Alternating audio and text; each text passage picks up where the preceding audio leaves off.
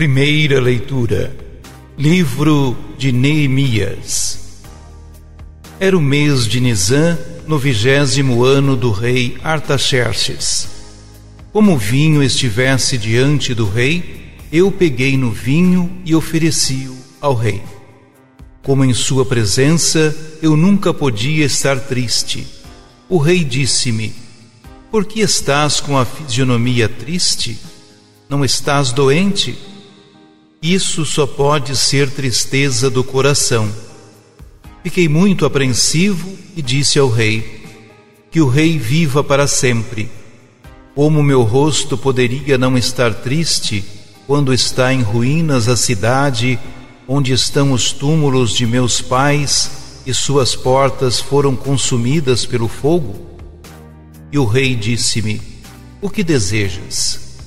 Então, fazendo uma oração ao Deus do céu, eu disse ao rei: Se for do agrado do rei, e se o teu servo achar graça diante de ti, deixa-me ir para a Judéia, a cidade onde se encontram os túmulos de meus pais, a fim de que possa reconstruí-la.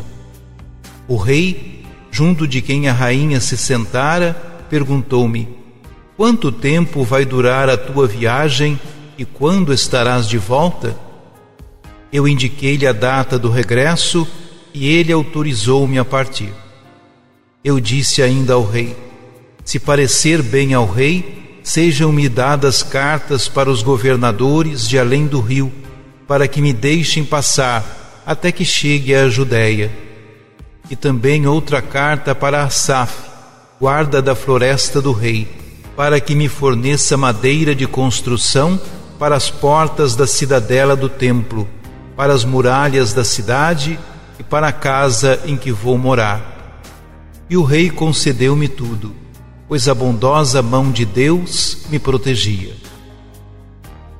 Palavra do Senhor.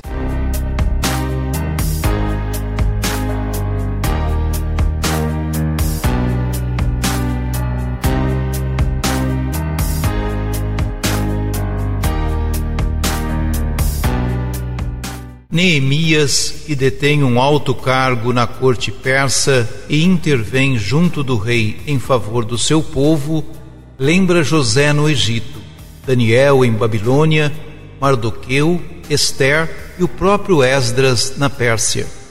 Esdras dedicou-se sobretudo à reconstrução do templo, Neemias à reconstrução da cidade.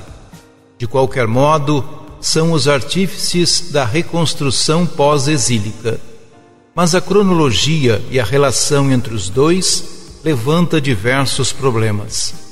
Atualmente, a disposição dos livros é Esdras Neemias.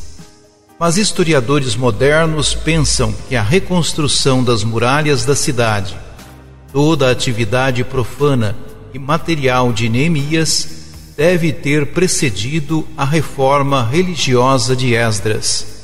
Provavelmente foi o cronista, levita do templo, que inverteu a ordem dos livros e colocou Esdras primeiro, a fim de acentuar a preeminência do sacerdócio e da vida religiosa da comunidade.